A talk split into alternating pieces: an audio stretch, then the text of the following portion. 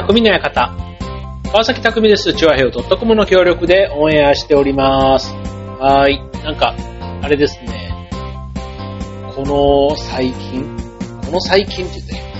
あの、まあ、ゴールデンウィークが近づいてきてね、まあ4月の後半、ね、えー新入社員、うちの会社にも入ってきたり、ね、まあ、春らしいことがね、それなりにあって、で、僕もね、4月からちょっと職場が変わったというか、ちょっと見る範囲が広がって、新しいメンバーとね、こう仕事をする機会がちょっと4月から増えたので、なんかちょっとバタバタバタっとね、こうしてたりして、結構ちょっと生活のリズムが、いつもよりはちょっと忙しいかな、みたいな、そんな4月を過ごしてるんですけども、はい、まあ皆さんはいかがお過ごしでしょうか、というところで、まあなんかね、あの、新生活、こう、気負ってというか、こうね、勢い、意気込み、頑張りたい。とか、なんかそういうね、新年度っていうことを思っている一方で、なんかちょっとこうじゃなかった、みたいなね、なんかちょっとそういう場面に早速遭遇している人もいるんじゃないかな、なんて思ったりするんですけども、あとはその、ね、仕事も、ね、仕事がもし楽しくなかったら、プライベートもなんか楽しくないし、うまくいかないみたいな、なんか、こう、負のスパイラルみたいなね、なんかそういうことにこうハマってしまったような感じっていう。で、これがね、まさにあの5月病とか、そういったところに繋がっていくのかななんて思うんですけども、まあ4月ね、まあ今、まだ、中盤、ね、ちょうど折り返しになるところなので、まあ4月からね、新生活が始まって、ね、まあ僕なんかちょっとあの、スタートダッシュってわけでもないんですけど、結果的にすごいなんかね、ちょっと追われた、あの、2週間だったので、なんかね、ちょっと、ああ、なんか疲れてるな、みたいな、なんかそういう感じがあって、そう、意外とこう、仕事以外のことをちょっと他のことなんかする気なくなってきたぞ、みたいな、そんな感じの2週間だったんですけども、はい。ちょっとこれがね、もし慢性化してしまうと、ね、そのままこ今度何をしてもね、楽しくないとか、ちょっとそっちのね、悪い方向に行ってしまうと思うので、ぜひね、今日の放送は、そういう気持ちになった時に、この局面からどうやって抜け出すのか、どうやって打破するのか、ね、そんなことを今日はお伝えしたいと思います。はい、まあ、うん、気分転換っていうと、ちょっとね、ノリが軽いかなと思うんですけども、まあ、ただ、うんと、気持ちの切り替え方みたいなね、今日はそんなところをお送りしたいと思います。はい。えー、はい。ということで、今日のテーマ何しようか？な。気持ちの切り替え方でお送りしたいと思います。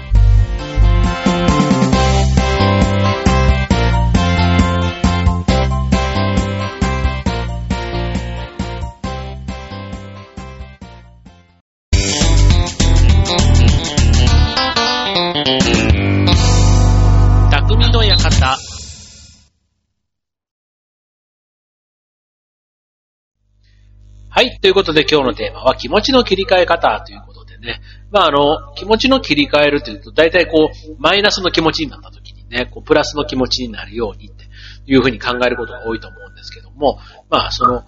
あ、さっきのね、何をしても楽しくないとか、ね、前は楽しいと思えたことが楽しく思えなくなった。ね、これってあの、例えば、彼氏とか彼女とかね、そういったあの付き合いの中でもね、まあ、最近会っても楽しくないとか、まあそういったね、こう、ちょっと、あの、気持ちのこう変化とともにね、そう思えてくるっていうのは、まあ、いろんな場面であると思います。で、あとは、そのただ飽きたっていうことではなくて、ね、本当はこれ好きなんだけど、好きなはずなのに、なんか心がときめかなくなった、心が動かなくなった、みたいなね、まあそういう場面。まあ人間で生きていればいろいろなこともあって、で、気分が落ち込むとき、気分が落ち込むときとか、モチベーションが上がらないときとか、まあそういうこともあろうかと思います。で、それでもね、やっぱりこう、明日に向かってこう、頑張ろうとか楽しいことがないかなとか、まあそういうふうに思うのもまた人間というところで、まあ、何をしてもね、楽しめないみたいな、もしそういう状態になった時に、なぜ楽しめなくなったのか、まああんまりでこれ難しく考える必要はないんですけども、あの、ただ楽しくないっていうふうに考えてても、なかなか解決しなくてずるずる引きずっちゃったりするわけなので、まあ何かしら理由があるわけですよ。ね。まあ、ざっと上げていくと、例えば、心身ともに疲れていると。まあ、リズムがね、こう、狂い、体のリズムがね、こう、狂っちゃったりするっていうところも一つあるかと思います。はい。で、続いて、毎日に変化がない。まあ、いわゆるワンパターンなね、会社と仕事の往復、あ、会社会社と家との往復みたいなね、そういうなんか、生活がつまらない。他と比べると、なんて自分は、みたいな風に思っちゃったりするのもよくあるかと思います。はい、次。失恋をした直後。まあ、失恋ってことはね、成就しなかったわけだから、まあ、ある意味失敗って考えると、ああ、自分は、みたいな風に思っちゃう時もあります。はい、続いて、燃えつ、燃え尽き症候群。はい、燃え尽きちゃう。まあ、これもね、なんかこう、あの、自分の限界を超えるまで頑張りすぎちゃうと、それが終わった瞬間に、このね、症状が出ちゃうというところで、はい。まあ、頑張りすぎて疲れ果てる。まあ、なんかね、そこまでこう頑張る瞬間っていうのは人生の中ではね、僕はあった方がいいかなと思うんですけども、まあ、それもね、なんか終わって、その後の、まあ、新たな目標がなくなっちゃうっていう意味で、えー、ちょっとシュンとなっちゃうというところかなと思います。で、あとはネガティブな思考とか、えあとはやりたくない仕事。ね。これあの、社会人というかね、大人になると何でも好きなことばっかりやれるわけでもないというのは頭の中では分かってるんですけども、なかなかね、それでも、でも本当に嫌なことだったらっていうところで、一歩踏み出せるか踏み出せないか。要は、ね、わがままなのか、そこまで我慢しなくていいよっていうことなのか。なんかそのあたりはね、意外と他人から見るとわからないところなので、まあ、あの、そう、他人から見るとわからないとこなので、まあ自分で、うん、そのあたりは見極めてあげるっていうのが大事かな、なんて思います。はい。で、続いて、えー、友達がいない。これね、寂しいよね。友達がいないことで、ね、楽しいと感じることが少ないと。ね、まあなんかと、周りはね、友達にいつも囲まれてていいなとかね、そういうふうに思っちゃうこともあるかと思います。はい。まあ、そう、あとストレスがそもそもある。悩みや不満がある。で、あとは今の生活に満足していないと。まあまあまあ、いろんなね、理由は個人差はあれど、まあ何かしら、そういうあの、思ってしまうことで、まあ毎日が楽しくない。何をしても楽しくないというふうになってしまう。というところかなと思います。じゃあそういう人が、ね、どういうことをやったらいいのかというところで、まあこれね、結構あの、頭の、その難しいことを言うわけではないんですけども、そこをね、意識してやって、あとは、そんなのやっても無駄だよと思って、最初からそこに一歩踏み出さない、なんていうのがよくある話ですので、はい。まあ、騙されたと思ってやってみるみたいなことが、あの、いいのかなということで今日、えっ、ー、と、ご紹介していきたいと思います。まあ楽しいとね、これまで思えていたことが突然楽しくなくなってしまうのは、やっぱり体のね、不調というか、スランプとか、あとは飽きてきたみたいなね、まあそういったところがあるわけで、えー、はっきりと原因がわからないと、なんで楽しくないんだろうっていう、そういうことを考えることだけでもまあ気持ちがめいってしまうということもあるかと思います。はい。じゃあそんな時にね、あの、どうしたらいいのかっていうことなんですけども、はい、まず一つ目。ね、新しい習い事を始める。わかりやすい。日常生活に変化や刺激を与える方法ということでおすすめです。はい、続いて、サークルや団体に所属する。これはあの、大勢で何かを頼む。なんか自分から何かやるわけではなくて、こう周り、すでに出来上がっているサークルとか団体のね、活動にそのまま自分が参加させてもらうっていうこと。あの、まあ、人脈を広げるきっかけにもなるでしょうし、あの、職場とか人間関係とかがね、ある意味こうリセットされる。ね、年齢とかもある意味、こう幅がある中で、その年の違う人たちの友達関係みたいになりやすいところ。で、あとはその気の合う人もその中からだったら見つけやすい。まあもともと、ね、自分の興味のある分野で参加したようなサークルであれば、なおさら気の合う人も見つかりやすいでしょうというところですね。はい。続いて、え行きたいところへ旅行する。ま、これもね、あの、行きたい場所に、あの、娯楽とか慰安の目的で行く。まあ、いわゆる気分転換ですね。まあ、観光したり、美味しいものを食べたり。ね。しかも、これあの、と、今までね、誰かと一緒に行ってた旅行を、例えば一人旅に変えると、すごくそれが、あの、新鮮かつストレス発散になるかもしれません。まあこれ、向き不向きがあるかなと思うので、僕はあんまりね、一人旅は、なんか、よっぽど、あの、一人でね、行動することはすごく多いんですけど、なんかよっぽどの目的がなければ、なんか誰かと一緒にやっぱり、ね、旅行なんか行った方が楽しいかなって僕は思うんですけども、はい。まあ、ただね、あの、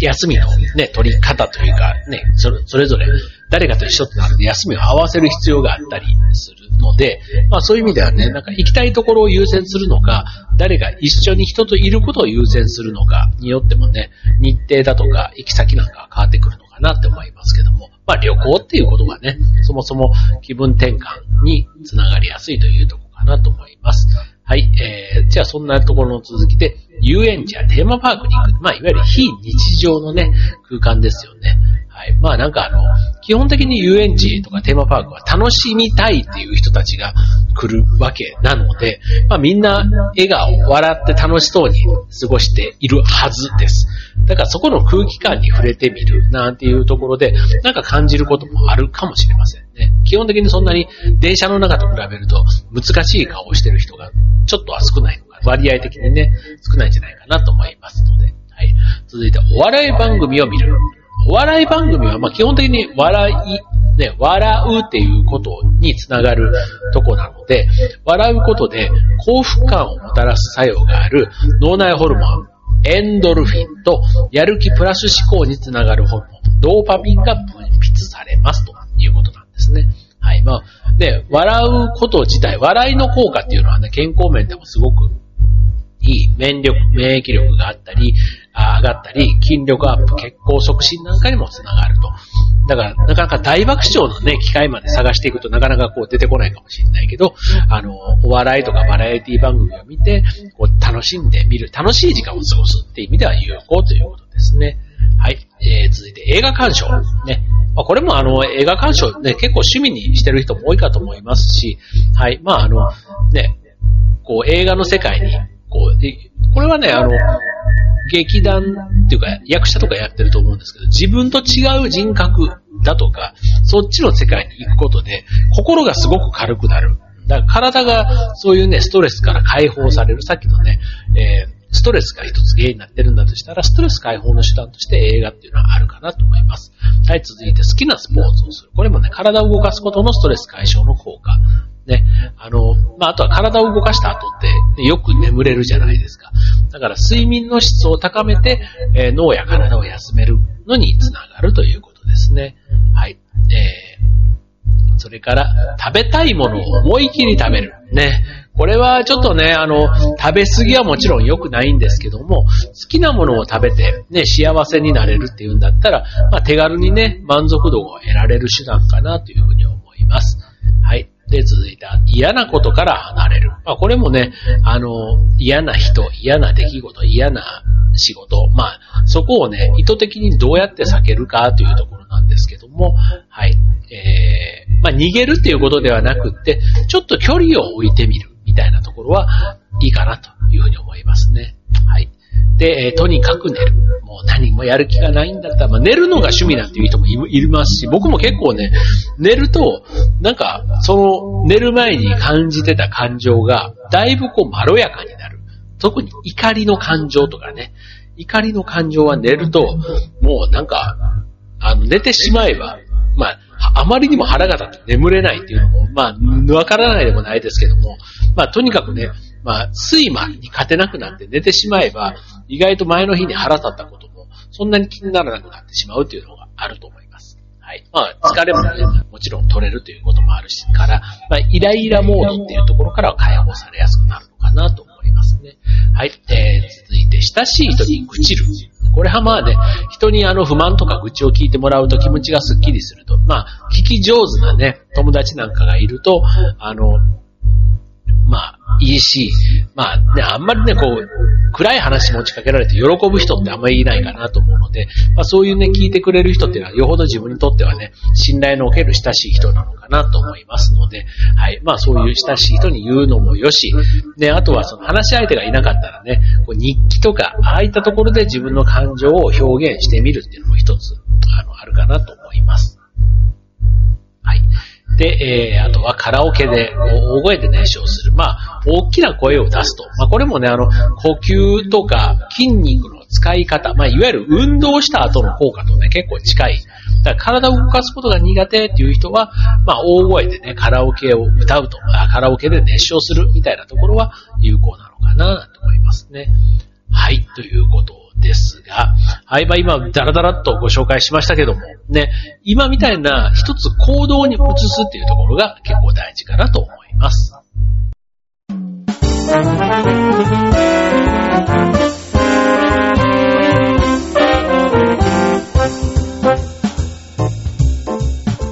はい。ということで、今週のテーマは気持ちの切り替え方ということでね、えー、まあ自分のね、好きなことを思いっきりやってみるみたいなところが、まあ手っ取り早い、まずね、あんまり考えずに自分の思うまま、なんか好きなことだから、ね、そっちの方に意識がいくじゃないですか。で、そうすると、さっきの負の、あの、サイクルじゃないですけども、負のスパイラル、ね、ではなくて、その少しでも好きなことをやってうまくいくと気持ちがね、明るくなって、そうするとこう、いい気を呼ぶというのかな。なんかそういうところはあるかなと思います。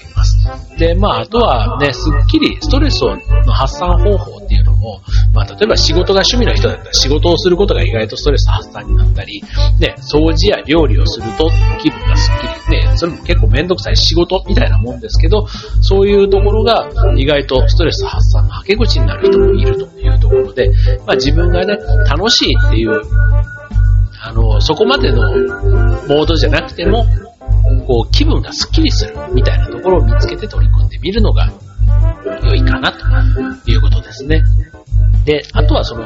物理的にというか、まずは心が軽くなる、気が楽になるみたいなところが一つ大事かなと思うので、まああの、そういう風になった時にね、他のことをやった時でも楽しい感覚みたいなところを思い出す。ああ、そういえば、あの時ね、この、楽しかったなっていう、なんかその楽しかった思い出、さっきも言ったみたいに、前楽しかったことが今が楽しくないみたいになってるのは、なんかどっかにね、心の引っかかりというか、あるわけなので、それがね、どっかのタイミングでその使いが取れれば、まあ、スルスルっとこう解決していくというところかな、なんて思います。はい。まあ、気持ちの切り替え。これね、本当にあの、他人